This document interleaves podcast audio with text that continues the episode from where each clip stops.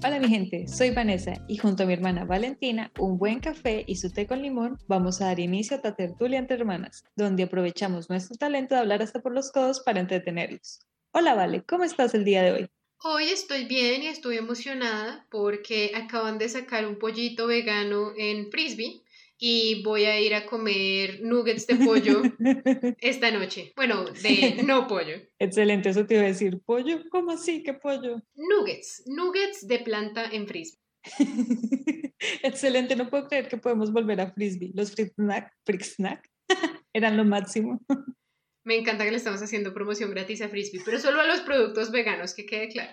Pero sí, ese es mi pensamiento el día de hoy. ¿Tú qué andas pensando? Yo estoy supremamente dormida. El cambio horario, la fecha, la luna, las estrellas me tienen dopadísima, pero estoy con toda la concentración que me queda para hacer este podcast. Entonces, entremos de una vez en materia. El día de hoy te he convocado, ¿vale? Para tener nuevamente tu sabiduría. Vamos a hablar de el amor romántico y sus mitos. O bueno, vamos a descubrir qué mitos hay. Ok, pues mitos hay muchos. Ya abarcamos algunos en el primer capítulo cuando estábamos hablando de eh, publicaciones que te dan consejos que no son tan, tan buenos consejos, pero podemos ir mucho más allá. Eso, lo que no se ha dicho del amor en películas y canciones y pues algunas de esas cosas son verdad, pero la mayoría tengo mis dudas. No tengo pruebas, pero no tengo dudas. Me encanta, Elmo. Como la idea es hablar desde la experiencia para no generalizar, les cuento. Yo amo Disney todavía a mi edad adulta, pero obviamente crecí con una serie de películas de princesas, todas muy bellas ellas, que se casaban. Eran rescatadas por un príncipe y se casaban. Y luego en la adolescencia vino cierta saga de vampiros cuyo nombre no quiero mencionar y mucha música romántica. Entonces, cuando me enfrento a la edad adulta, me enfrento, suena feo, pero en la edad adulta, cuando uno empieza a establecer relaciones, vínculos románticos, vínculos amorosos, empieza a preguntarse, o yo empecé a preguntarme, si mi idea del amor romántico es saludable, es real o es solo una idea de cuento de fantasía. Y por eso, Vale, te traje unos mitos que encontré por internet y luego algunos ejemplos de cosas que yo creía, o creo, no mentiras, creía, para que nos digas tú qué piensas. Bueno, yo les cuento mi sabiduría de persona que en su interior tiene 80 años eh, hasta, hasta donde yo entiendo las relaciones. De nuevo, yo no soy una terapeuta ni una psicóloga, pero me he leído de todo y he explorado todos los ambientes y ya mi hermana sabe que uno de mis youtubers favoritos es un terapeuta profesional, entonces ahí tenemos cierto conocimiento que les puedo ir pasando. Excelente. Sí, yo de hecho espero tener una idea de amor romántica porque, como ya saben, tengo un hogar conformado y si mi idea del amor romántico no está bien, alguien está sufriendo las consecuencias. Mm, yo me imagino ese alguien. No, no, no, no lo nombremos. Empecemos más bien con el mito número uno, el mito del emparejamiento. Este mito se define como la idea de que la pareja heterosexual exclusiva, monógama, es algo universal, atemporal, que siempre ha existido y es a lo que debemos aspirar como individuos en general. Entonces es un mito que define el amor desde nuestra concepción occidental de las relaciones de pareja y que se ve reflejado en todas las películas que ya les dije. Chica conoce a chico y solo se gustan entre ellos y tienen un destino marcado o algo similar y no hay posibilidad de otro tipo de vínculos. ¿Cómo creo que yo interpreté ese vínculo? Yo creía que el amor lo completaba uno, o no el amor, la pareja estaba para completar, porque claro, si el emparejamiento tenía que darse si así ver algo lo que tenía que aspirar, pues tenía que tener un motivo. el motivo era que me hacía falta esa otra persona para avanzar hacia el futuro caminar hacia el horizonte. Bueno, primero te tengo que decir que con la descripción del mito del emparejamiento que acabas de mencionar, lo primero que se me ocurre, bueno, tengo muchísimas ideas, pero me recuerda muchísimo al concepto de la imprimación en Crepúsculo, que yo sé que, dijiste que no querías nombrar la película de vampiros, pero pues así es la vida. Entonces, en, esa película, los lobos se enamoran o se, no sé, se unen, se emparejan instantáneamente con la pareja que van a tener para toda su vida, solo con verla. Entonces, no importa qué edad tenga la persona en este momento, cuando la persona crezca, se va a volver tu pareja. Y El otro día tuve una conversación con Camilo como de dos horas en donde me quejé de la idea de la imprimación y el concepto y la lógica dentro del libro, entonces anótatelo para otra conversación que vamos a tener. Pero sí quiero atender como de una manera más seria ya la idea de que la pareja heterosexual y monógama se supone que es la idea más natural y lo normal y lo que siempre se ha visto en la historia, porque creo que eso es algo que nosotros podemos ver como la, la censura de la historia que ha existido por muchísimo tiempo, la manera en que se ha expresado las relaciones de lo, del pasado en donde nosotros censuramos lo que las personas hacían y luego justificamos nuestra normalidad con la versión censurada de la historia que quisimos contar. Entonces, por ejemplo, a mí me da mucha risa que en la película, creo que es en la película de Troya, eh, dicen que Patroclo es el primo de Aquiles. Y pues recuerdo. no sé qué tan griegos se sientan el día de hoy, pero los griegos eran bien gays, o sea, a ellos les gustaban sus relaciones homosexuales y les parecían normales. Habían ciertas reglas y ciertas cosas específicas de cómo funcionaban las relaciones, pero Patroclo no era el primo de Aquiles, Patroclo era su pareja. Por eso es que se ofendía tanto y por eso es que todo el libro eh, de la Iliada es sobre la ira de Aquiles, porque le mataron a la persona más importante que él tenía. Entonces, eso solamente es un ejemplo de las muchas relaciones que se han censurado, que eran normales, que existían, que exploraban el amor de otras personas en el pasado. De hecho, creo que, no sé si saben la palabra lesbiana, de dónde viene. La palabra lesbiana viene de la isla de Lesbos, porque la poeta homosexual más famosa de Grecia se llamaba Safo y Safo era de Lesbos. Entonces es una relación con una persona que ya era homosexual en el pasado, ya tenía obviamente eh, muchísimos poemas escritos una mujer sobre otras mujeres, eso era normal, y nosotros luego utilizamos la palabra lesbiano para referirnos a ella. Bueno, lesbiana, porque no creo que haya un hombre lesbiano. Este, Puede pasar. Y, y, lo mismo pasa con muchas de las historias de personas que son más recientes, en donde particularmente mujeres, yo no sé por qué a, las lesbianas la censuran tanto, pero eh, dicen como esta mujer que era viuda y esta otra mujer que era solterona eran mejores amigas y vivieron 30 años juntos en la misma casa y nunca se volvieron a casar porque eran mejores amigas. Y es como, ¿estás seguro de que esa era la circunstancia? Estaban así como solamente siendo amigas platónicas para toda su vida. Y así hay muchas parejas que después nos vinimos a enterar que en realidad eran parejas románticas que simplemente las hemos, las hemos querido ignorar, pues yo no, pero la historia, la, sociedad. La, sociedad, la historia, eh, la academia las ha querido censurar y entonces luego decimos como no, obviamente como lo único que hemos visto que se ha dado con el paso de los años es el matrimonio entre hombres y mujeres en una pareja eh, monógama, pues debe ser eso lo normal, cuando realmente estamos simplemente ignorando todas las alternativas que los humanos siempre han querido vivir porque es pues, el amor tiene muchísimas expresiones y pues no, no son meramente heterosexuales y monógamas. También me parece que la, la, monogamia, creo que también la vamos a explorar un poquito en otros conceptos que tienes por ahí guardados en tu bolsillito de misterios, pero me parece que la gente le tiene mucho estigma a las relaciones no monógamas, eh, poliamorosas, poli, poli lo que sea, eh, y realmente es otra alternativa que también puede ser igual de válida, pero pues ya miramos si tenemos el tiempo y la oportunidad de explorar en detalle por qué las relaciones polígamas también son una alternativa.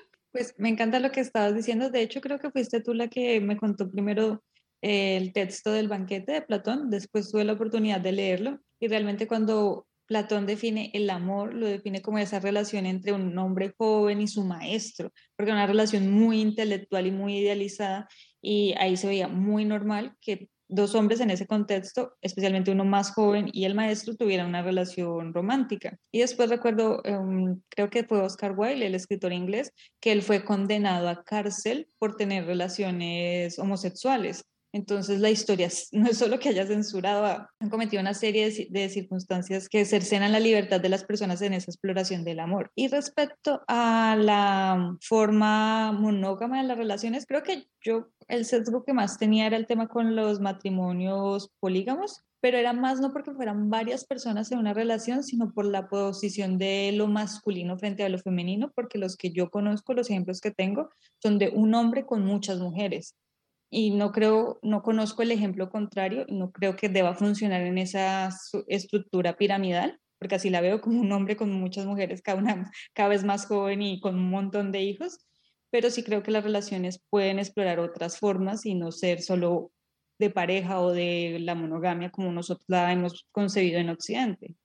Claro, a mí, de hecho iba a hacer esa aclaración, la pensé por un momento de el concepto religioso de que un hombre puede simplemente tomar todas las mujeres que quiera como propiedad y que entre ellas ellas no tienen ninguna relación, sino que son como pues sí, parte de, ¿cómo es que se llama esta serie? Un hombre, cuatro esposas, una cosa así que lo ponían como en, en, TLC.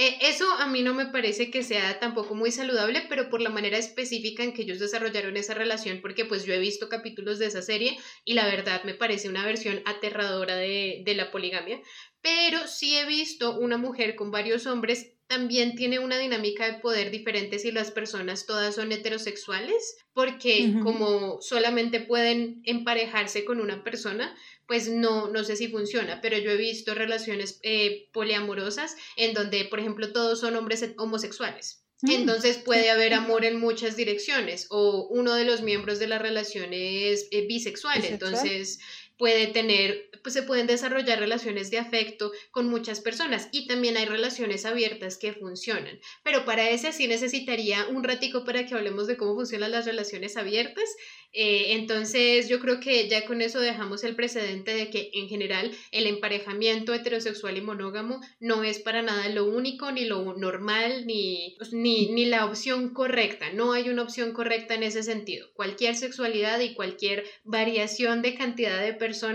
eh, de adultos que estén dando su consentimiento para estar en una relación puede funcionar igual de bien. Exactamente.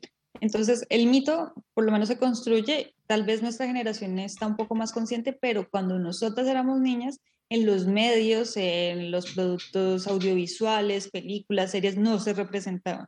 Creo recordar que en Avatar, la leyenda de Korra, ella, la protagonista termina tomada la mano de otra chica que tú después me dijiste que eso era una relación que ellas estaban enamoradas eh, como pareja y yo sí lo dije y este es el momento más homofóbico que me recuerdo de eso no debería salir para los niños y fue como, ¿por qué no? Es normal. Claro, pero toda mi vida a mí me habían censurado esa información y ya la vi en productos, en otros productos destinados para otro público.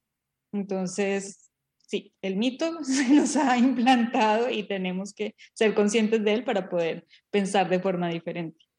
Uno a veces no sabe qué prejuicios tiene hasta que se escucha a sí mismo decir cosas con las que no estaría de acuerdo. es como, lo, dices en voz alta y luego dices, oiga, pero yo por qué dije eso? ¿Cuántas veces me lo han repetido que ahora yo solo lo estoy diciendo como un loro? Tal cual, realmente. Entonces, ese mito eliminado. Sigamos con el mito de la exclusividad. Y se parece un poco al tema de la monogamia, pero este va encaminado es a la atracción, el deseo y el cariño. Tú solo debes sentir emoción romántica, de atracción sexual y emocional con una persona a la vez. No te pueden gustar más personas, no te pueden sentir atraídos de más personas e incluso este mito puede extenderse a la idea de que hay una única pareja perfecta para ti a lo largo de tu vida. Y después de que esa pareja apareció, ya no va a llegar nadie más. Ya perdiste si no funcionó, jodidos. Uy, qué complicado pensar así, porque la cantidad de relaciones que pueden fallar, eh, el amor es una cosa que puede Depende de la manera y las dinámicas que se desarrollan en una relación, durar muy poquito, durar mucho tiempo, ser saludable, ser no saludable. Entonces, si pensaras que todas tus relaciones en las que no terminas con alguien para siempre son fallidas, me parece que es un poco triste porque no estás apreciando lo que esa persona te enseñó, lo que te dio. Como diría Ariana Grande, eh, estoy muy agradecida por mis ex parejas. Sí. Así. Eh, me parece que la cuestión es que las personas tienen una visión muy poetizada de cómo funciona la, atracción y de qué significa realmente amar a una persona. Porque hay una diferencia entre exclusividad en yo estoy de acuerdo contigo porque nosotros llegamos a la conclusión de que queremos ser una pareja exclusiva, en que solamente voy a estar contigo de manera física, tú vas a ser mi apoyo emocional, ciertas cosas van a ser privadas y exclusivas entre tú y yo. Y pues esa exclusividad tiene mucho sentido porque pues es, es parte del acuerdo que tú llegaste, como toda relación es un contrato, por decirlo así. Entonces, en tu contrato tú pusiste una cláusula de exclusividad, eso existe, pero eso no significa que tú seas malo o que estés haciendo algo mal si tú llegas a sentir algo por otra persona porque eso, eso puede ser natural. Hay personas que se sienten atraídas por alguien. No sé, si a mí se me aparece mi, mi crush famoso, la persona que yo tengo la traga más maluca, un actor de Hollywood, y pues yo digo, a esa persona me fascina, y entonces yo pues estoy admitiendo que siento una atracción, pero pues es algo muy poco significativo es algo que todo el mundo dice, ¿no? Sí que Jason Momoa, el de, el de Aquaman, no sé, me estoy imaginando a alguien que, que, a muchísimas personas les parece lindo, pues esa es una atracción que existe. Y las personas dicen, claro, pero es que tú nunca vas a tener a Jason Momoa enfrente. Y es como, no, pero si tú te tomas con la misma seriedad que te tomas esa atracción por Jason Momoa, como la atracción que sientes por el tipo que trabajaba contigo en la oficina, como algo que realmente no tiene significado, que tú no tienes que tomar acción al respecto, que simplemente es una emoción que pasa, porque eres humano y existe, pues eso también es normal. A mí me preocuparía realmente es que quieras tomar algún tipo de acción al respecto porque entonces estarías o irrespetando el trato que tienes con tu pareja actual, si tú decidiste ser una persona exclusiva, o hay un problema en tu relación y tú no estás confrontando ese problema, entonces estás queriendo satisfacer tus necesidades emocionales con alguien más, que esa es otra manera de ser infiel con alguien tú no deberías tener que ir a buscar satisfacción de tus necesidades emocionales fuera de tu relación. Tu trabajo es expresar esas necesidades emocionales con tu pareja actual para saber cómo las pueden eh, suplir.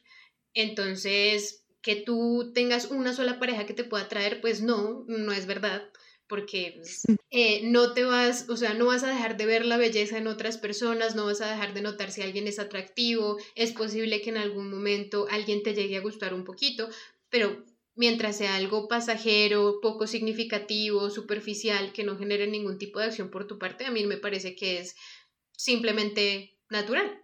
A mí también me parece natural. De hecho, para este mito ahorita que lo estaba leyendo, recordé el personaje exacto que encarna este mito. Si han visto la película de Por siempre Cenicienta, donde está Daniel de Berberac y el príncipe que tiene 18 años y está hablando con Da Vinci en el río, por favor, ojalá hayan visto esta película.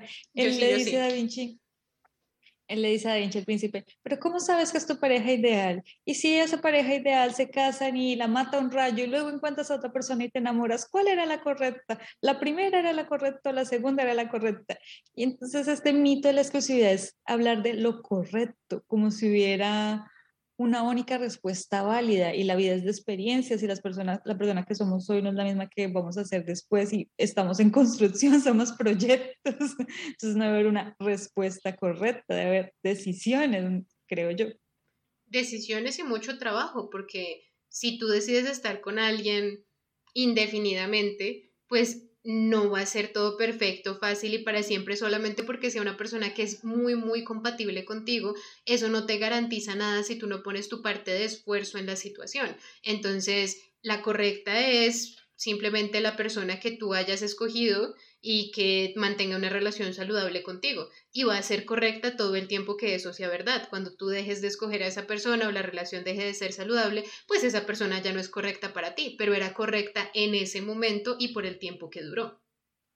Exacto. Y ahora sí, como lo describiste, me llevas a mi siguiente mito.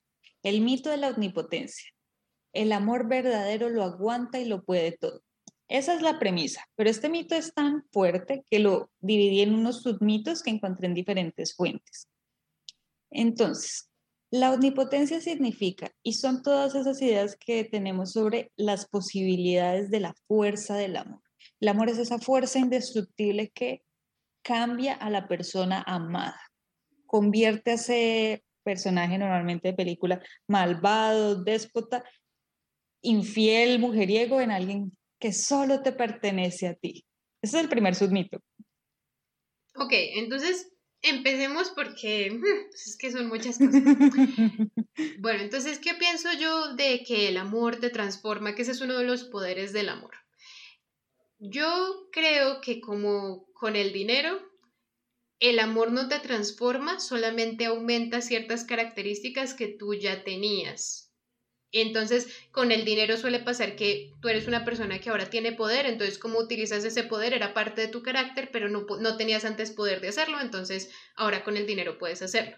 Con el amor es, si tú nunca te veas enamorado, pero tú en general eres una persona que tiene buenas ideas, buenos valores sobre tu relación, y tú antes, no sé, eras un, una persona que solo tenía relaciones casuales, que realmente no le prestaba mucha atención a eso, no es que de repente cambiaste de opinión y ahora tienes valores diferentes, es que tienes una motivación para llegar a un contrato con alguien, a un acuerdo con alguien y realmente ponerlos en práctica. Pero no es como que, ay, es que él es un perro, pero es que si se enamora de verdad va a cambiar la única persona que va a dejar de ser un perro, como lo llaman por acá, eh, y volverse una persona seria, monógama y lo que sea, es alguien que ya tenga una apreciación por esos valores eh, y por una pareja potencial que va a tener a largo plazo, que simplemente no ha sentido que nadie lo motive a tomar esas acciones. Pero, por ejemplo, esas ideas que pusieron en 50 sombras de Grey, que el tipo es un abusivo, que está cerrado emocionalmente,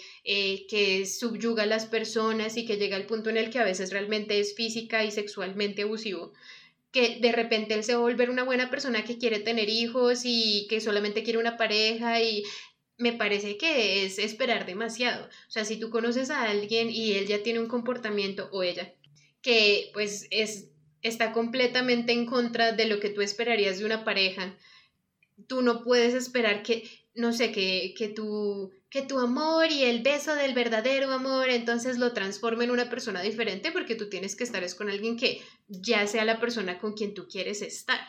Entonces, sí ha habido casos en los que alguien tenía una tendencia a actuar de una manera y luego encuentra una pareja y actúa diferente, pero es que el amor no lo cambió, solamente tomó la decisión de empezar a aplicar esos valores que ya en, alguna parte de sí tenía, pero pues que no estaba motivado en empezar a aplicar. Yo puse el ejemplo de ser mujeriego porque es el estereotipo de película de comedia romántica y recuerdo mucho un amigo de universidad que me decía, yo tuve mi etapa, no sé, de estar con muchas mujeres simplemente por el tema de sexo y así pasé varios años hasta que llegó un punto en que yo me cansé, pero no fue porque me enamoré de nadie, simplemente me hacía sentir vacío. Y ahí he conocido diferentes personas con las que no he establecido relación, pero si aparece, lo establecería. Pero era que él ya era consciente que las relaciones pasajeras lo hacían sentir vacío. Entonces, supongo, después de la universidad no sabía mucho de él, pero supongo que si apreció una persona que le ofreció o con el que encontró un vínculo que podía ser más duradero, lo intentó, pero ya había un antecedente previo. Exacto, el amor no lo transformó, él ya encontró en algún momento que él apreciaba algo más y pues llegará el momento en que lo vaya a aplicar. Pero si es una persona completamente hedonista, que realmente no tiene ningún interés en establecer una relación, pues supongo que milagros pueden haber, pero uno debería pensar que en promedio no, no es una expectativa realista para tener de alguien. Exactamente. Otro de los submitos de la omnipotencia es, lo encontré contradictorio en Internet, y unos lo llaman la normalización del conflicto y otros lo llaman el miedo a las discusiones o que discutir es malo. Entonces, la normalización del conflicto es que como estamos enamorados, todos los conflictos que tengamos son solo parte de nuestro proceso de adaptación para soportarnos el uno al otro. No importa lo graves que sean, vamos a superar todos estos conflictos. Y la idea de, pelear es malo es, nuestra relación tiene que ser perfecta, lucir como en película y no podemos tener ningún tipo de discusión. Ambos son mitos y ambos son contradictorios, pero creo que el primero es más grave que el segundo mito. No sé si, si me sigues en esa idea. O los dos son igual de malos. Yo creo que ambos son ideas erróneas que no entienden cómo funciona el conflicto saludable en pareja. Porque, porque para ninguna de las dos direcciones funciona. Tú nunca vas a tener una relación en la que nunca tengas una discusión con alguien, o sea, nunca jamás de la vida eso no va a pasar. Y tampoco deberías tener una relación en la que mayoritariamente se la pasen peleando todo el tiempo porque eso no es saludable. Hay muchas variedades de cómo lidiar con el conflicto en pareja y es muy posible que tengas muchísimas cosas en las que no estás de acuerdo con tu pareja y lo que es normal y lo que es parte del proceso es tener conversaciones que pueden ser incómodas, pero en la que no nos estamos atacando y no estamos peleando. Pelear no es normal discutir, eh, conversar, comunicar, llegar a acuerdos, eh, estar en desacuerdo en algunas cosas, eso sí es normal, porque pues son dos personas diferentes, son mundos diferentes, no, no puedes esperar que estén de acuerdo en exactamente todo, y si están de acuerdo en la mayoría de las cosas, que a veces también hay relaciones en las que pues están de acuerdo en muchas cosas, igual si alguna de las dos personas va a necesitar un cambio, pues lo que cambia es la manera en que se comunica que va a decirlo de una manera más calmada, que de pronto es menos temperamental, que de pronto es más cuidadoso con las palabras que utiliza, pero siempre va a haber algún nivel de ajuste y adaptación que tenemos que hacer por nuestras parejas y de desacuerdos en cosas que queremos o no queremos hacer juntos. Entonces,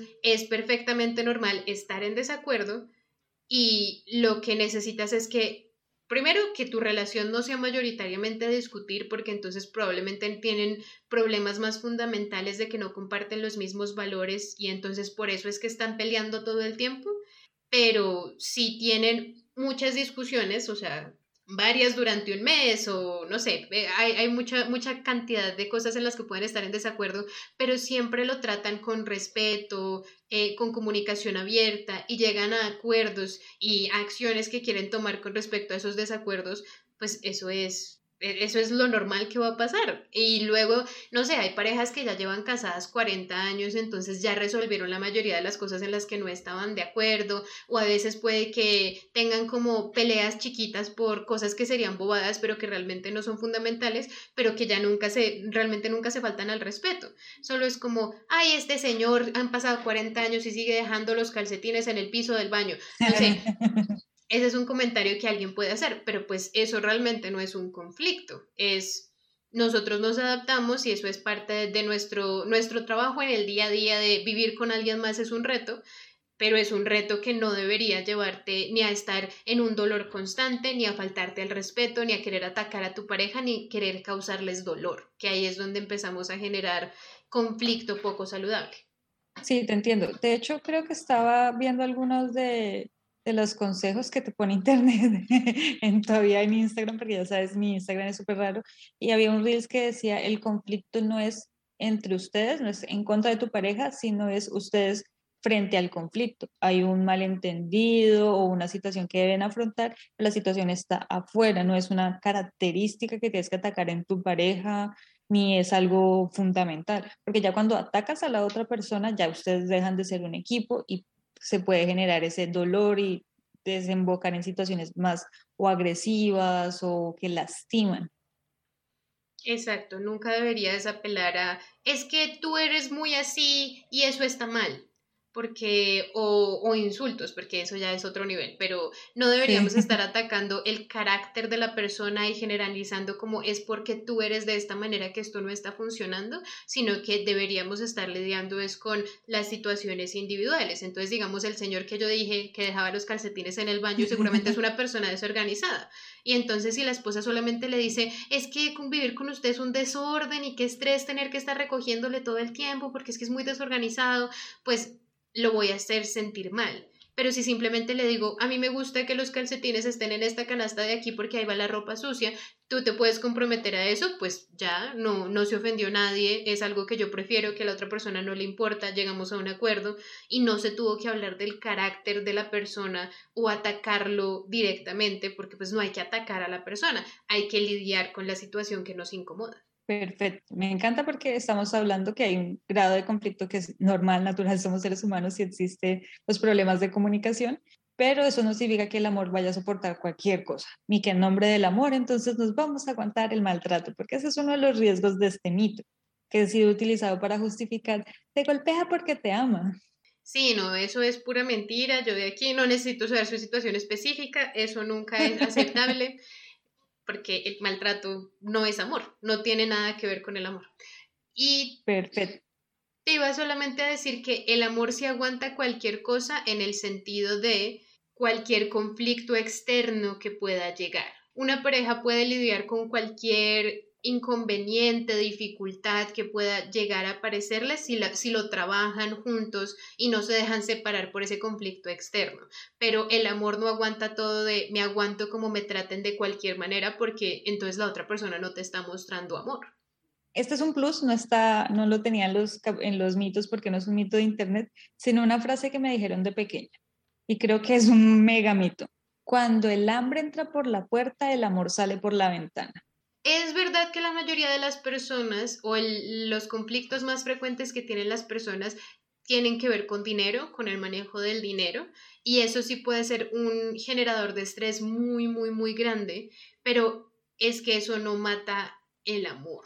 Porque es que el concepto del amor va más allá de simplemente la atracción, la diversión, las citas, eh, lo que sea. Entonces, si tú ya decidiste que tú vas a pasar tu vida con una persona y el hambre entró por la puerta por algo que esa persona no podía controlar, no es como que tiene una adicción a apostar y entonces se eh, perdió todo nuestro dinero y lo de los niños y todo porque ahí el conflicto no sería que haya pobreza, sino que la pobreza fue generada porque la otra persona les, les hizo un daño. Y entonces ahí está reflejando que no comparten las mismas prioridades. Ahí sí podría ser verdad que una situación en la que alguien de repente pierda todo su dinero, pues sí podría separar a la pareja, pero por la razón por la que pierde el dinero.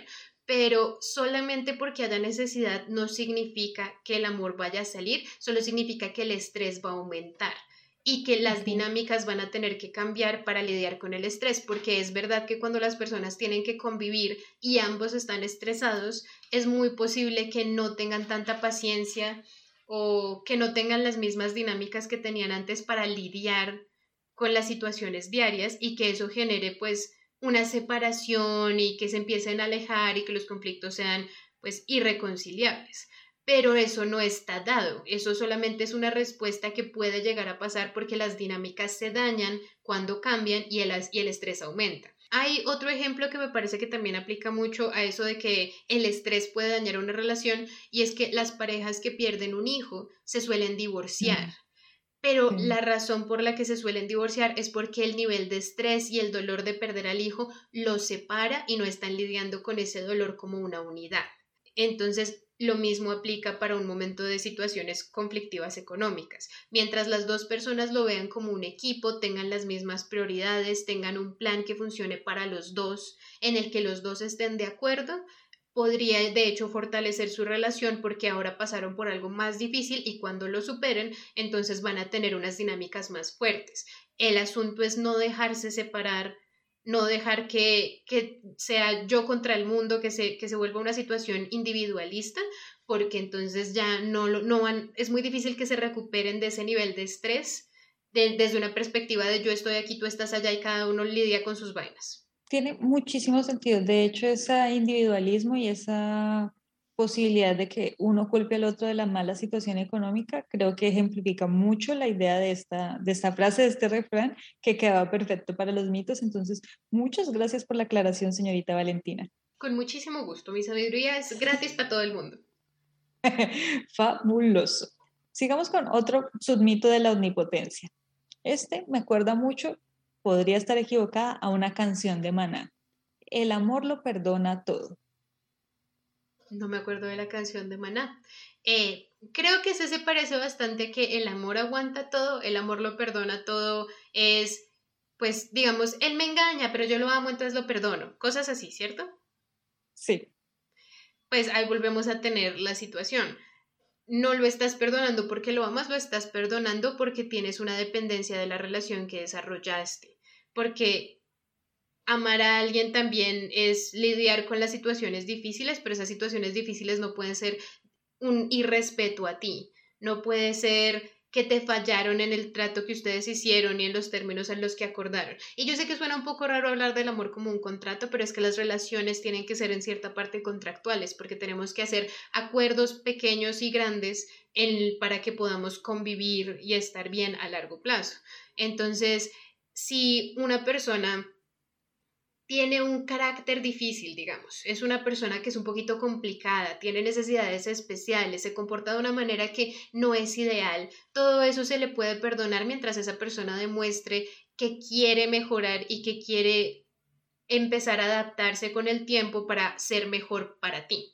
Pero si esa persona simplemente ignora todos los tratos que han hecho, todo lo que dijeron que era importante y pues te traiciona de alguna manera, pues eso es algo que el amor no tiene por qué perdonar, pero la codependencia sí lo suele, sí lo suele perdonar. y pues ahí es donde uno tiene que hacer la distinción. Lo estoy perdonando de verdad porque estoy de acuerdo con lo que hizo porque me parece que lo que hizo no es algo que afecta algo fundamental de nuestra relación o lo estoy perdonando porque no quiero estar solo. Porque si es la segunda, no lo estás perdonando, solamente lo estás metiendo debajo del tapete porque tienes miedo a otra situación y no por el carácter o por la persona, el ser humano al que tú dices que estás perdonando como tal.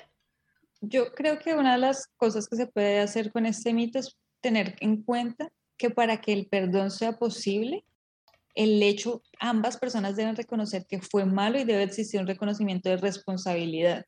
Entonces no les estoy diciendo a las personas que si tienen un contrato, un contrato, tienen una relación exclusiva, monógama, y otra persona tiene un contacto sexual con alguien fuera de la relación, que los perdonen. Pero sí puedo decir que si el perdón pasa simplemente porque se justifica, porque el amor lo acepta todo, eso no es perdón, eso es evitar el conflicto. Si el perdón llega a pasar porque se asume responsabilidad y hay una actitud de cambio que te restablece la confianza, eso es otra situación, que desde afuera puede verse muy extraña, pero en términos de la, de la identidad del perdón es posible. Es posible. De hecho, sí es posible perdonar muchas de las cosas que normalmente generan conflicto, como lo que tú dices de la infidelidad, pero tienes toda la razón en que el proceso no puede ser tan fácil como de tú me perdonas porque no quieres terminar conmigo. Es tú me perdonas porque yo hice un esfuerzo que justifica para ti a largo plazo el dolor que yo te causé. Es que no es retribución, pero que de alguna manera te estoy e-, estoy compensando con mis acciones, tomo responsabilidad y tomo acciones en el futuro.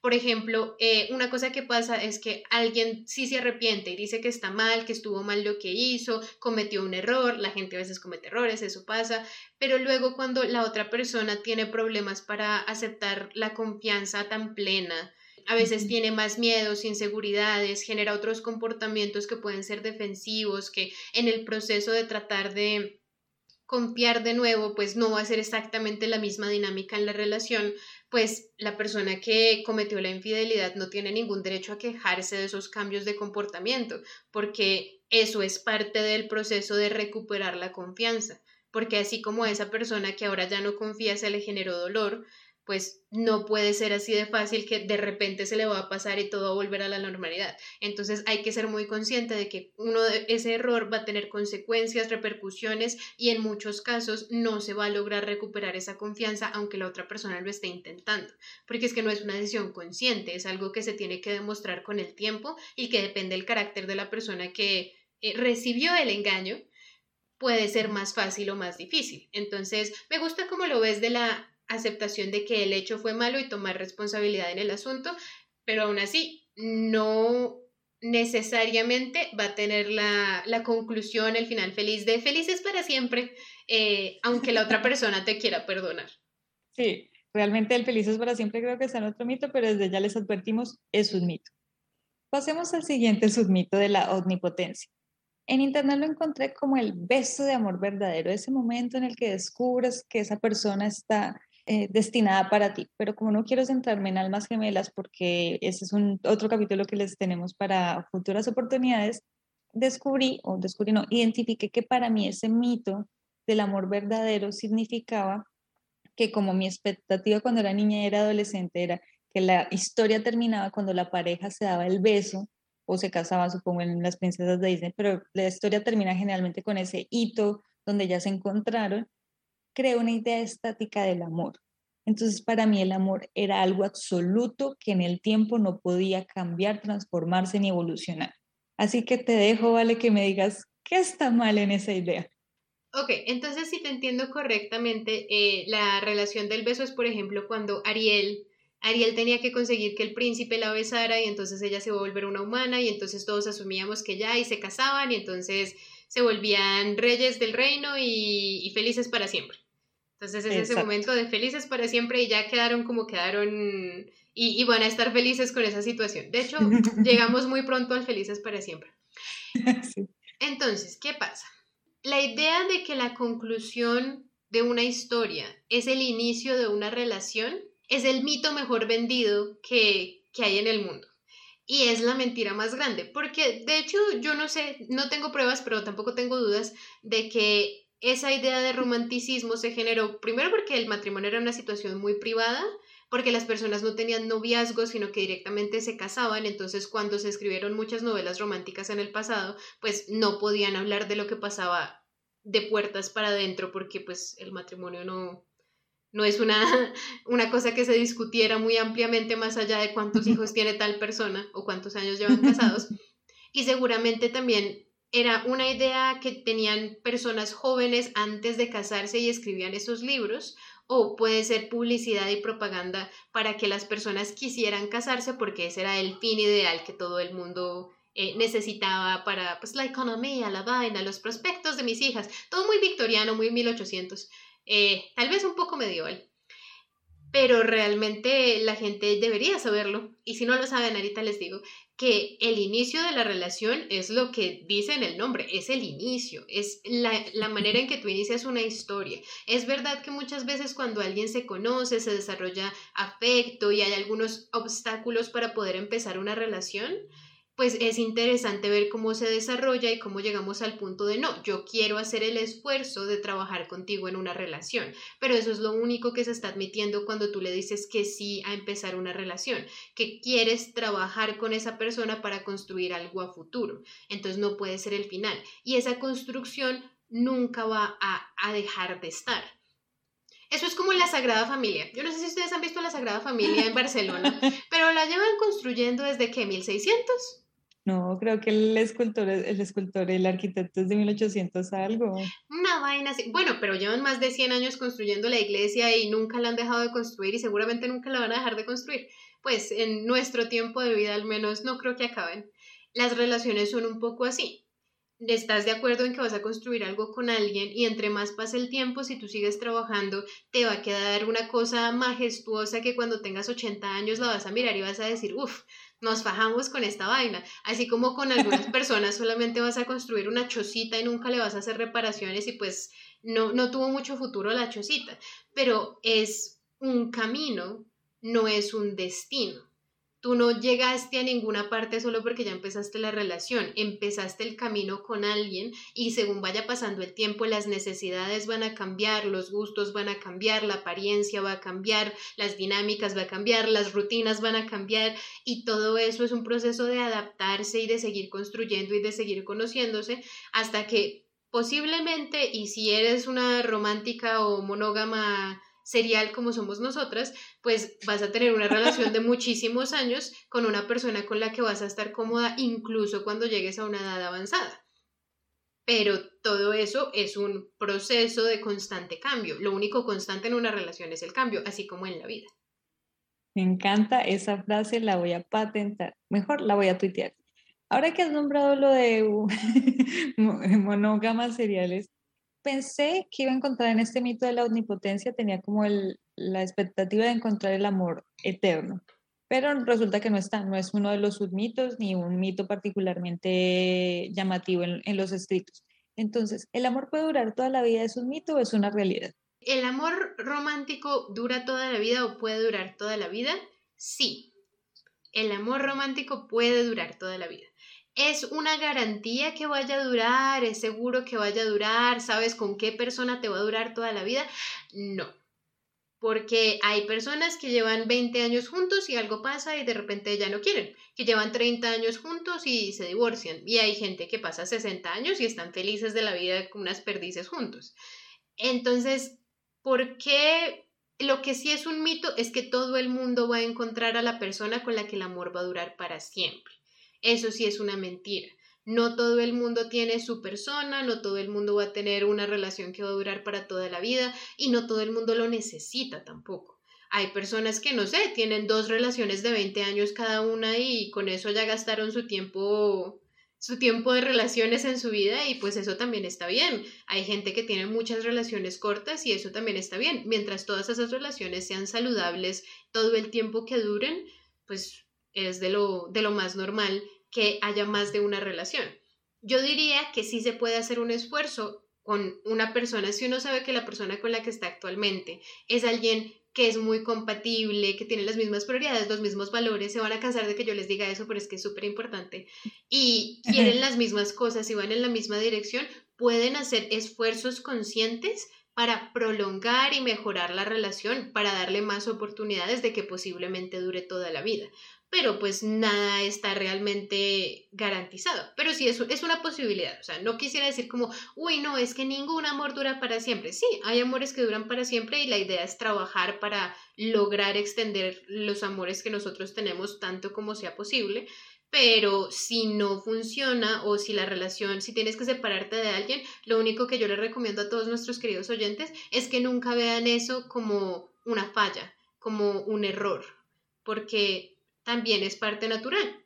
A veces haces tu mejor esfuerzo y realmente no, no te va a durar para siempre y pues eso puede ser muy doloroso, puede ser muy triste, pero no estás fallando de ninguna manera solo porque eso pase.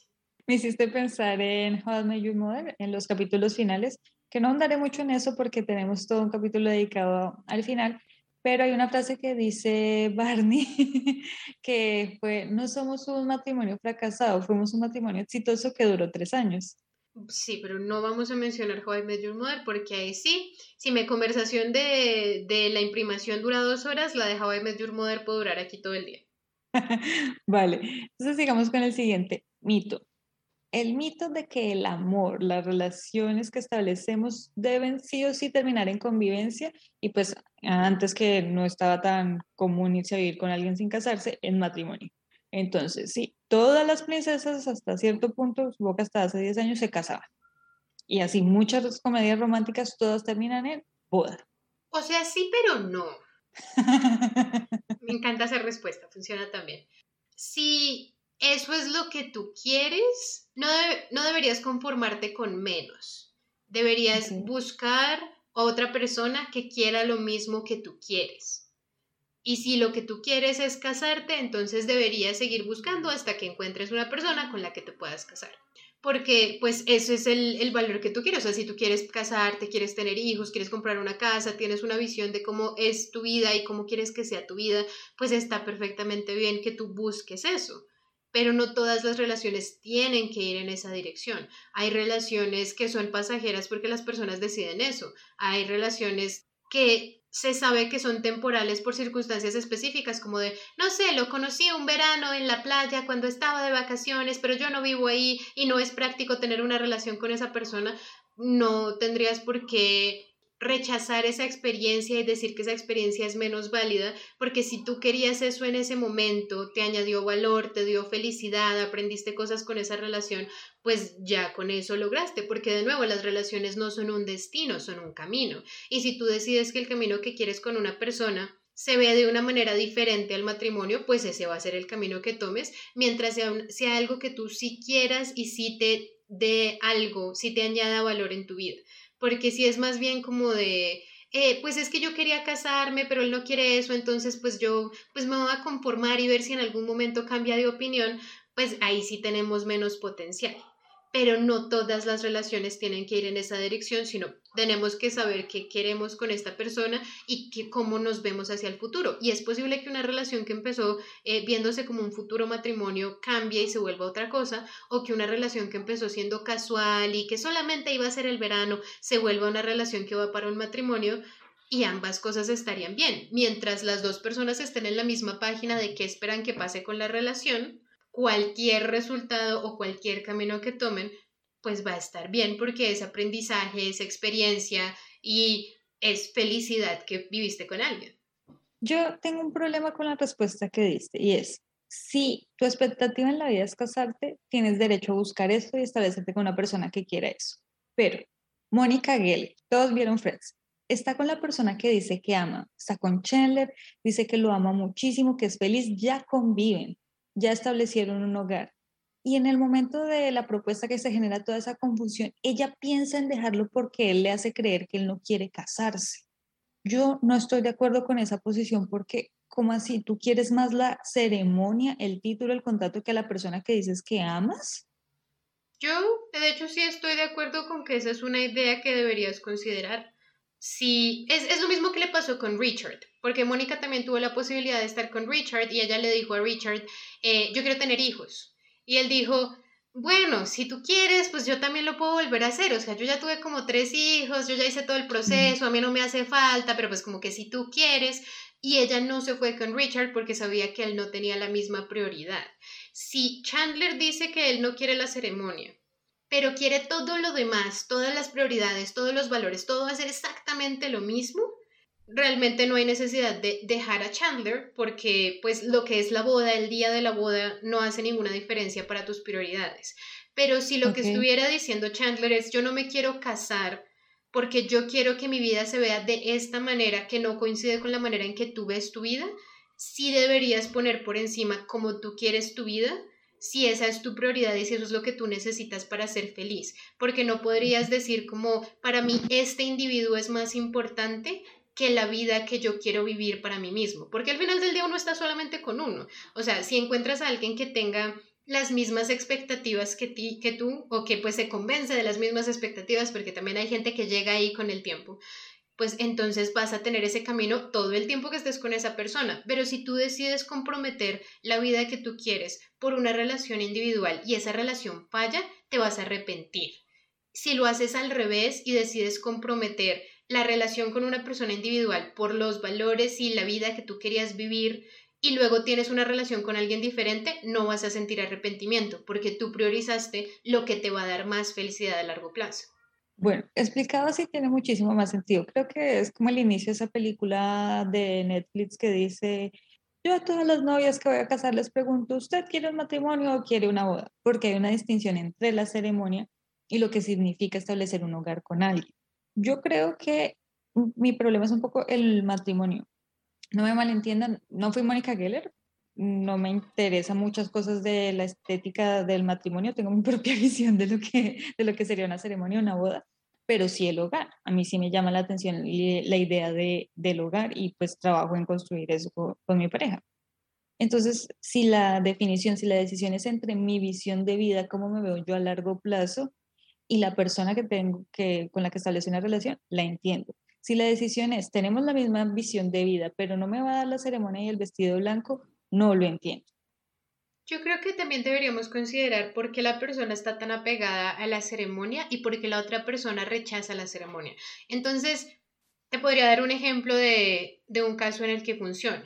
Y es una persona del, de la pareja, siempre ha soñado con casarse, el vestido blanco, la boda, pero también tiene una idea muy clara de cómo ve su vida. Y la otra persona tiene la misma visión de cómo ve su vida, pero tiene un trauma en su pasado que le impide poder vivir esa ceremonia porque sería muy doloroso, eh, sería traumático, sería algo que va contra del resto de sus valores, algo, algún problema específico con el día de la ceremonia. En ese momento, la persona que no tiene el trauma, esa es la persona que le importa menos la situación. Entonces, esa sería la persona que debería ceder y debería decir, bueno, no tengo la ceremonia porque es más importante tu bienestar mental que el día de la boda. Luego tienes otra pareja que es como la de, creo que es, em, es una película en la que hay varias parejas y una de las parejas es Jennifer Aniston y Ben Affleck, que Jennifer Aniston y Ben Affleck llevan juntos, no sé, como siete años y ella no le han propuesto matrimonio y el tipo entonces se va de la casa y vive en un bote por un tiempo y luego decide casarse. Porque él se dio porque a ella le importa más el matrimonio que a él. Y esa es la clase de decisiones pequeñas en donde nosotros deberíamos mirar a quién le afecta más y a quién le importa más y si deberíamos ser flexibles en ceder en esas cosas. Entonces, hay situaciones en las que comprometer la boda que tú querías tiene sentido y hay situaciones en que la otra persona pues que se aguante un día de boda, realmente no importa no importa tanto mientras no sea una cuestión de nos vamos a quebrar para pagar una boda que no podemos realmente no tenemos como la capacidad financiera de, costearla, pues ahí sí sería un problema, pero en general es pensar que podemos priorizar quién necesita más esto. Mientras la visión de vida sea la misma, esa decisión se puede tomar más en ese sentido y no deberías terminar con alguien solo porque no quiere una ceremonia, deberías analizar por qué no quiere la ceremonia y revisar desde ahí cuál es la mejor decisión. Bueno, tiene mucho sentido. Eso también implica que hay que, hay que compartir, ¿no? Pero es importante conocer los valores religiosos, la posición frente al ateísmo, ¿no? De la persona, cómo fue criada, porque por supuesto hay mucha influencia de la religión, por eso hablamos de matrimonio, no hablamos de convivencia, porque todavía venimos con esa institución muy establecida en nuestras mentes. Claro, nunca se vayan a casar o a establecer una relación a largo plazo con alguien que no saben, por ejemplo, si quiere tener hijos. Sí. O sea, si tú quieres tener seis hijos y tu pareja ya se esterilizó porque no quería tener hijos y está seguro de que nunca va a querer tener hijos, pues eso eventualmente va a ser un conflicto que es mejor resolver antes de establecer expectativas a largo plazo que después. Sí, ese sí es un sacrificio que creo que nadie está obligado a hacer, ni obligarse a tener, ni perder la oportunidad de ser padre o madre, porque creo que eso es una decisión muy trascendental en la vida de todos los individuos. Tal vez deberíamos tener esa conversación antes de tomar alguna decisión importante con alguien, digo yo. es probable, pero como los mitos y el amor lo resuelve todo, nada nos iba a dar en el sueño la respuesta a todas estas preguntas. Bueno, ya que resolvimos ese qué mito tan interesante, pasemos al mito de la unidad. Este no lo, no lo vi reflejado tanto en mis creencias previas, pero sí en muchas películas. Y es el mito de que los miembros de una relación, normalmente pareja heterosexual, deben convertirse en uno. Entonces es la entrega absoluta al otro. Ahora me gusta todo el arte que a ti dices que te gusta. Ahora debo renunciar a la forma en la que me gusta tomar mi desayuno. Nuestros amigos son nuestros amigos, no tuyos y, y mis amigos, son nuestros amigos. Nos hemos convertido en una masa amorfa. De hecho, contando este mito me acordé de esta novia que huye de todas las bodas que no sabe ni cómo le gustan los huevos. No sé si, si las eh, Sí, Runaway Bride, eh, con Julia Roberts. Esa, esa, con Julia Roberts. Ella se transforma según cada pareja que tiene y es una unidad.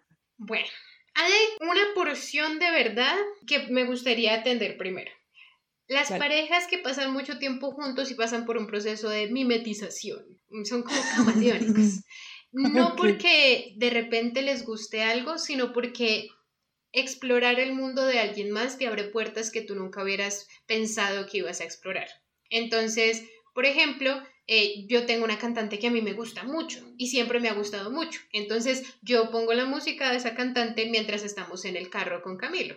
Entonces posiblemente él nunca le ha prestado mucha atención a la música de esta persona, pero de escucharme hablar de las letras, de escuchar las canciones cada vez que yo me subo al carro, de todas las cosas que yo menciono sobre, sobre este artista, eventualmente él va a tener algunas canciones de esta persona que le gusten, que realmente haya generado un lazo con esas canciones porque las exploró a través de la pasión que yo ya siento por algo. Y así pasa con muchísimos gustos que va a tener la gente. Si yo tengo una pareja que le encanta ir a caminar por las montañas, ir a escalar rocas o algo así, y se la pasa todos los fines de semana en eso, muy posiblemente en algún momento yo lo voy a querer explorar también para pasar más tiempo con esa persona. Y entonces, pasado suficiente tiempo, les van a preguntar cuál es su película favorita y puede que contesten la misma. ¿Cuáles son sus canciones favoritas? Y puede que contesten las mismas, porque es un proceso que naturalmente se dio por la exposición a la que la otra persona le gusta. Pero eso no significa que vas a ser una masa amorfa que tenga que vivir la misma vida que la otra persona. Primero porque qué aburrimiento tan absoluto ser exactamente lo mismo y que yo digo algo y tú piensas exactamente lo mismo y te gusta exactamente lo mismo y, solamente nos estamos diciendo que sí, sí, sí, como unos loros de un lado para otro, en vez de tener realmente más posibilidades que explorar, porque eso es lo interesante. Cuando estás en desacuerdo, cuando tienes gustos diferentes, ahí es cuando tú puedes crecer con las alternativas que te ofrece esta persona. Y eso me parece que es un riesgo bastante bajo, digamos que hay personas que les gustan todas las mismas cosas, eso puede pasar, también pueden tener gustos compatibles, pero lo de las relaciones que tú mencionas de todos nuestros amigos tienen que ser amigos de, tuyos y míos y siempre tenemos que estar todo el tiempo el uno con el otro, me parece que ya puede estar muy hacia la codependencia, porque cada persona necesita como también su propio espacio. Depende del carácter de la persona, de nuevo, puede que necesite más espacio o menos espacio, pero todos necesitamos al menos un poquito de espacio para ser inequívocamente nosotros mismos individuos.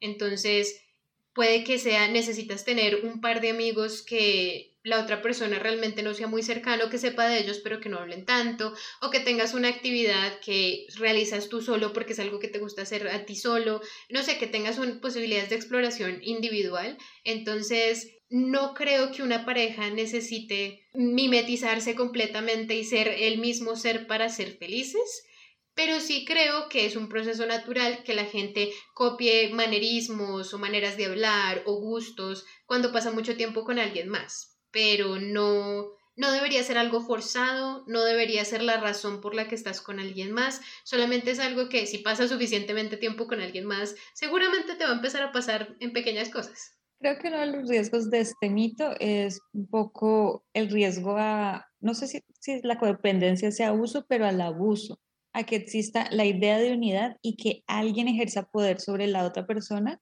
Entonces, como debemos ser una unidad, yo decido, yo te excluyo y te empiezo a encerrar en nuestra dinámica. Porque el problema con los mitos no es la idea romantizada de las situaciones, sino cuando se utilizan para ejercer violencia también.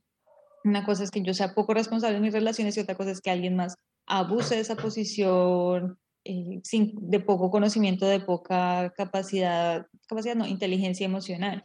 Y lo digo porque eso sí tuve la, la experiencia, entonces yo sí tuve la situación de estar en una relación abusiva en la que me dijeron, la mejor forma de que funcione la relación es que pasemos y hagamos todo juntos. Y eso después significó que yo me alejara de muchas situaciones. Estaba más joven, pude salir de eso gracias a mi familia, pero sí, sí pasa. Yo creo que ahí la situación es que una de las personas está engañada en que son una unidad, pero la otra persona realmente no es parte de la unidad, porque esa relación, si yo me acuerdo correctamente y si entiendo el concepto, la única persona que estaba teniendo todas sus experiencias en la unidad eras tú, pero la otra parte de la relación sí tenía la posibilidad de hacer otras cosas por fuera y de alguna manera estaba como ese doble estándar de yo sí puedo porque tiene sentido, pero tú no puedes porque no tiene sentido. Que esa es una estrategia que utilizan muchas personas abusivas para alienar a, las personas y cercenar sus eh, lazos y sus redes de apoyo porque de esa manera no pueden pedir ayuda y no se pueden salvar de la situación. Entonces, eso sí puede pasar, pero creo que solamente si alguien abusa de la situación, porque es que muchas veces, por ejemplo, con lo de Julia Roberts, es más como de, para enamorar a alguien, tienes que cambiar tú y volverte como, como, como son ellos. Y me parece que esa es una en el que el riesgo es más de una cuestión de que la relación no es verdadera, porque los lazos se generaron por, por, una apariencia falsa que alguien utilizó, que eso también pasa, por ejemplo, en la cruda verdad, que este tipo que sabe mucho de relaciones le dice a la rubia cómo actuar y ella actúa exactamente como él le dice, y entonces ella se consigue un novio que es doctor, y entonces están así como disque muy felices, pero ella nunca puede actuar como ella misma entonces la relación no es verdadera y por eso la relación con el otro tipo sí funciona, porque ella es su verdadero ser cuando está con él, porque no está generando ninguna expectativa de tengo que complacerlo para que le guste. Entonces, cuando ella puede ser ella misma, ahí sí pueden generar una conexión más genuina.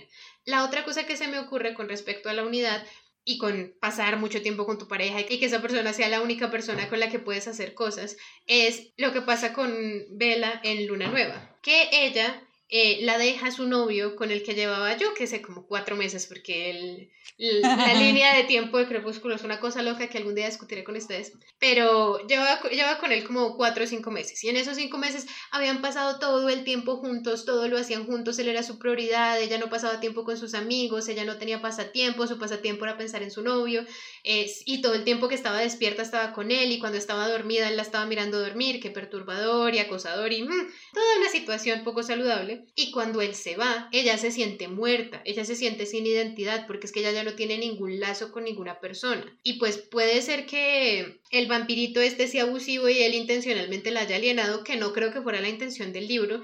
Yo creo que simplemente esa, esa idealización de la unidad y que todo lo hacemos juntos, lo que hacía inintencionadamente era volverla una persona que no tenía nada más en su vida. Y uno no puede tener que su relación sea la única cosa que tiene en su vida. Uno tiene que tener sus propias, uno tiene que tener sus, sus propios espacios, sus propios proyectos, sus propios ideales, eh, cosas que le llenen, que le den satisfacción, porque si no en el momento en que esa persona no esté por un motivo o el otro, porque es un vampiro y te tiene que dejar o por que te engaña, porque pasa cualquier cosa, pues te quedas tú completamente vacío porque hiciste, no hiciste espacio sino solo para esa persona en tu vida. A mí ese me parece que es un riesgo que tú lo expresas desde el punto de vista del abuso y puede pasar y es muy común, pero también puede pasar desde yo idealicé esta situación y prácticamente me disparé en el pie porque me generé una trampa que si caigo en ella, pues me deja prácticamente sola y sin ninguna cosa que, que me dé satisfacción. Pues esa explicación está súper buena. Recuerdo exactamente las escenas de la frente a la ventana con la cámara gigante. Entonces sí, por favor, no, no dejen su individualidad, disfrútense a sí mismos, ustedes son la única persona con la que siempre van a estar, no importa lo mucho que amen a sus parejas. Lleguemos a un mito final es un mito que me gusta porque además tiene una base científica que se ha utilizado para vendernos películas. Y es el mito de la intensidad. El mito de la intensidad dice que las parejas deben vivir experiencias intensas, buenas o malas, pero así, con el volcán explotando atrás y nosotros huyendo y salvando nuestras vidas. ¿Cuál es la base científica de esto? Sí se ha demostrado que si compartes con alguien, lo conozcas muy bien o no, una situación que te sube la adrenalina, vas a asociar esa sensación de, adrenalina con esa persona. Entonces aconsejan mucho, tienes una primera cita y no sabes qué hacer, vayan a saltar parapente. Definitivamente se van a sentir súper atraídos con esa persona, indistintamente de cómo haya resultado, porque asocian la adrenalina con la persona con la que salieron. Y las películas usan mucho eso cuando estamos disparando y nos agachamos juntos y tú me alcanzas la pistola y todo salió súper bien y explota algo y nos besamos o lo que sea que siempre tienen tiempo para besarse en medio de una explosión, como mi mamá me, me hace la observación cada vez que ve esa situación en películas. Entonces, sí es verdad, eso no significa que vayan a hacer amor, sí es verdad que las situaciones intensas promueven esa sensación física de emociones, pero eso no significa, creo yo, y ahí es donde está el mito, que las parejas todo el tiempo en su relación tengan que buscar la intensidad en la vida. Entonces, yo dividí esto en los submitos que creo que que pueden extraerse de acá de la intensidad y voy a ir con el segundo. El amor no soporta la rutina, porque si el amor necesita situaciones intensas todos los días o todas las semanas tenemos que encontrar alguna forma de saltar de un avión o si no, esto no va a funcionar. El amor no soporta la rutina. La costumbre mata el amor. Uno se va a aburrir. Em, eso lo he escuchado muchas veces y me parece que es una visión poco sostenible. Eso es lo que yo lo llamaría. Porque digamos que tú eres una persona muy aventurera, que le gusta viajar, que le gusta explorar el mundo, pero seguramente a menos que seas un blogger de viajes, tu vida sea viajar y con eso, con eso te ganas la vida.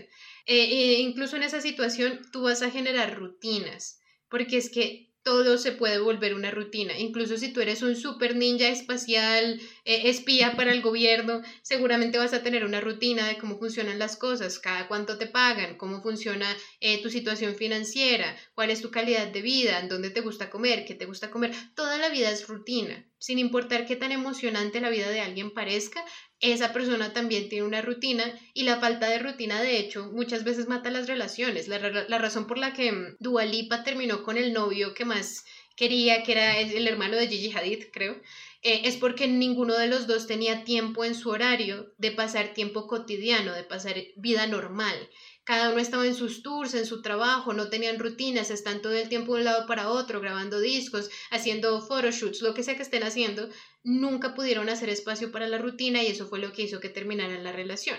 Y pues es un ejemplo anecdótico, pero pasa más que una persona que no tiene rutina, que tiene una vida inesperada, no puede sostener una relación. Mientras que vuelvo a mis viejitos que llevan casados 40, 50 años, probablemente llevan casados y, en, ese, en su misma rutina hasta cierto punto, pues, todo este tiempo, porque es que la vida se tiene que normalizar, tú tienes que tener algún tipo de expectativa de qué va a pasar después, porque financieramente, en general en tu situación de vivienda, en, las cosas que a ti te gustan, pues se va a generar la rutina, o sea, es, es lo más normal. Lo que no resiste la rutina yo diría que es, es más que la rutina puede distanciar a las personas porque no hacen espacio en su rutina para romance rutinario. Entonces, si tu rutina solo es lavar platos y luego trabajar y entonces luego cocinar porque tienes que tener la comida para tus hijos y luego cuidar a tus hijos y luego irte a dormir y luego te despiertas, tú no hiciste espacio en esa rutina para la otra persona. No tuviste momentos en los que pudieran rutinariamente hablar de sus emociones, de qué esperan de su vida, de cómo han cambiado sus expectativas, de cómo está su trabajo. No han hecho espacio para vivir experiencias nuevas que puedan alimentar las conversaciones entre ellos.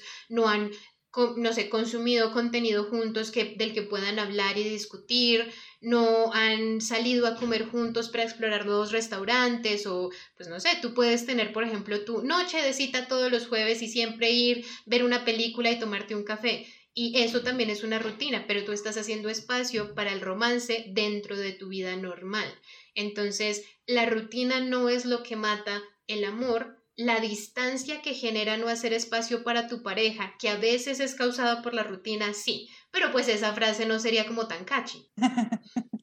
sí, eso no serviría para escribir canciones. ¿Y es verdad que la costumbre es más fuerte que el amor? No, pero es verdad que hay personas que no se sientan a evaluar su relación y que por costumbre se quedan con alguien que ya no los hace feliz y no mejoran la relación y no resuelven sus problemas porque ya están acostumbrados a lo que están y están en una zona de comodidad que no, no quieren abandonar. Pero no, no es más fuerte. Eso solamente es una letra de una canción que siempre me ha confundido un poquito. Lo que yo sí veo es que la rutina lo único que es es un catalizador para el distanciamiento que muchas parejas viven, pero no, no es una sentencia de muerte tener una, una sentencia de muerte para la relación tener rutinas, realmente no. Bueno, otro de los submitos de la intensidad, lo puse ahí, aunque no sé si todas las personas lo clasifican ahí, es el amor a primera vista. ¿Por qué lo puse ahí? Porque seguimos hablando todo esto de los productos audiovisuales y los mitos que nos han vendido las películas de la veo en un momento de muchísima adrenalina, que ya les dije, si es cierto, eso se afecta cómo nos sentimos respecto a alguien en un primer momento, y ya quedamos flechados. Uno puede tener una atracción muy fuerte por alguien que luego se desarrolla en una relación, pero lo primero que tú sientes por alguien no es amor. Porque es que amor también es aceptación de la persona completamente como es en todos sus aspectos. Y el amor a primera vista solamente va a haber un aspecto de esa persona y no creo que nadie se haya enamorado a primera vista de alguien que se está cortando las uñas en la cocina. Eso es algo que tú aprendes de la persona después de que ya llevas tiempo con ellos y entonces el amor acepta también esas partes de la persona. Entonces lo que uno siente es atracción y puede que uno idealice a la persona en los pequeños aspectos que conoce y la vea en un momento en el que está demostrando cualidades que son muy buenas. Y si tú ves esas cualidades muy buenas, pues eso es potencial para que tú desarrolles algún otro sentimiento. Y pues hay, hay gente que dice como no, es que yo lo vi, yo dije yo me voy a casar con esa persona. Seguramente si lo vio realizando una actividad que es muy diciente de su carácter y vio muchas cosas que apreciaba y sintió una atracción muy grande y de por casualidad esa persona también se sentía atraído hacia ellos, pues empezaron a trabajar para construir una relación y eventualmente se casaron. Eso ha pasado. Pero lo que tú sentiste en primer momento, definitivamente 100% se los puedo asegurar, no es amor todavía, porque el amor tiene que conocer mucho más que la apariencia de alguien o que 15 minutos o un día de esa persona para realmente ser amor. Excelente, me encanta esa definición y esa respuesta tan clara, así que no la voy a contradecir. El último submito a esta categoría de intensidad es que por supuesto el amor se demuestra a través de actos elaborados, cursos y correr a través de un aeropuerto para que ella no se vaya. Generalmente ella, no sé por qué chicas ustedes no corren por el aeropuerto para que él no se vaya. Porque los tacones. Creo que en año bisiesto ella sí es la que lo busca. Sí, sí, ella se devuelve y lo busca en el bar y entonces le dice que quiere estar con él y él se devuelve por allá y, y ella piensa que es que la está rechazando, pero en realidad está buscando el anillo de matrimonio. Tú y yo hemos visto demasiadas películas.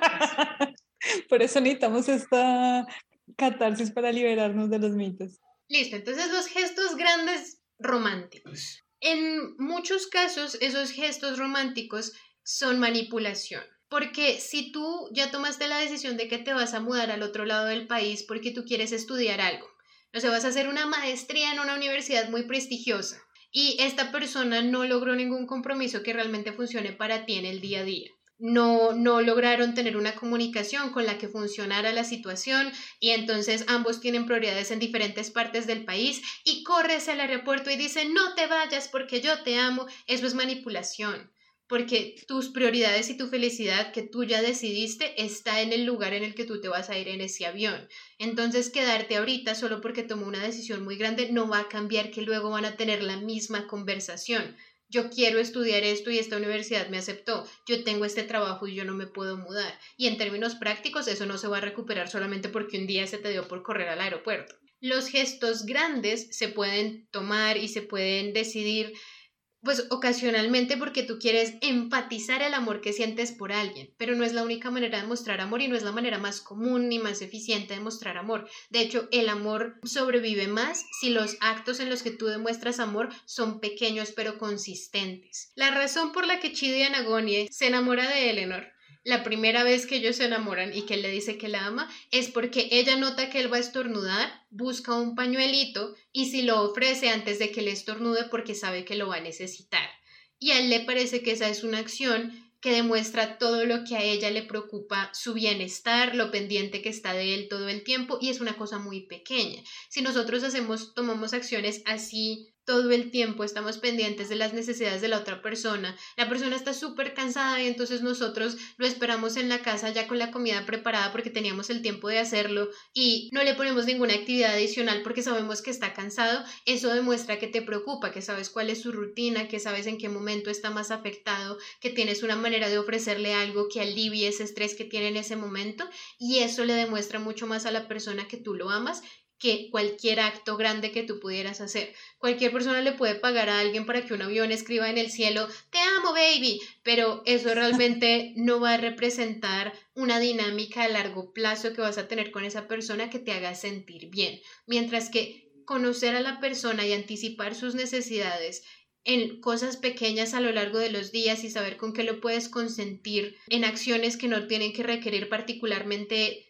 dinero o muchísimo esfuerzo, sino solo un poquito de esfuerzo consistentemente todo el tiempo, esa persona no va a dudar el amor, no debería dudar ese amor que tú sientes y es una manera mucho más especial de demostrarlo porque aparte lo tienes que mantener por mucho tiempo. Cualquiera puede sacar dos horas de su vida para correr por un aeropuerto, pero ¿quién va a sacar todos los días de su vida un momento para dedicártelo a ti en lo que tú necesitas?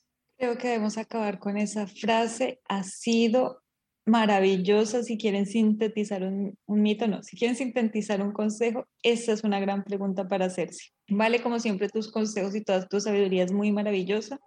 Creo que voy a advertirles a nuestros oyentes, y nunca lo he hecho, que Vale tiene un Saturno, el dios del tiempo y la estructura muy marcado y por eso siempre habla sus consejos de forma muy marcada y alaba la, la rutina, pero en este caso creo que tiene toda la razón todos estamos, todos y todas estamos sujetos a los medios, lo audiovisual, la cultura pop, recibimos un montón de información, especialmente cuando estamos muy pequeños, no somos capaces de filtrar esa información. Y creamos estructuras del amor de lo que vemos en las personas cercanas, de lo que vemos en esos medios, pero hay un punto en el que vamos a empezar a preguntarnos qué es verdad, qué es mentira y qué funciona para nosotros, porque no hay una fórmula mágica para el amor. El amor es una construcción, es una decisión y necesita la voluntad de las personas miembros de esa relación, estamos hablando del amor romántico, que se escogen en libertad.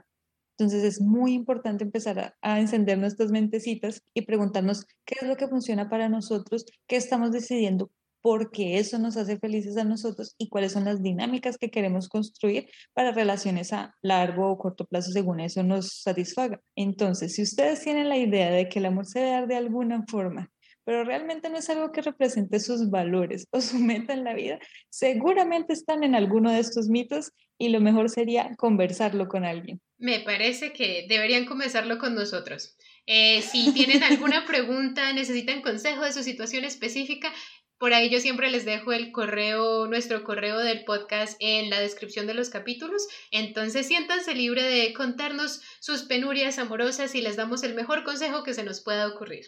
Y vamos a invitar a Roberto para que eh, les contara todas sus experiencias pasadas con todas sus exnovias y los mitos que él creía, pero se nos acabó el presupuesto, entonces de nuevo solo nos queda el proverbio de la semana. Cuéntanos Roberto, ¿qué nos querías decir hoy?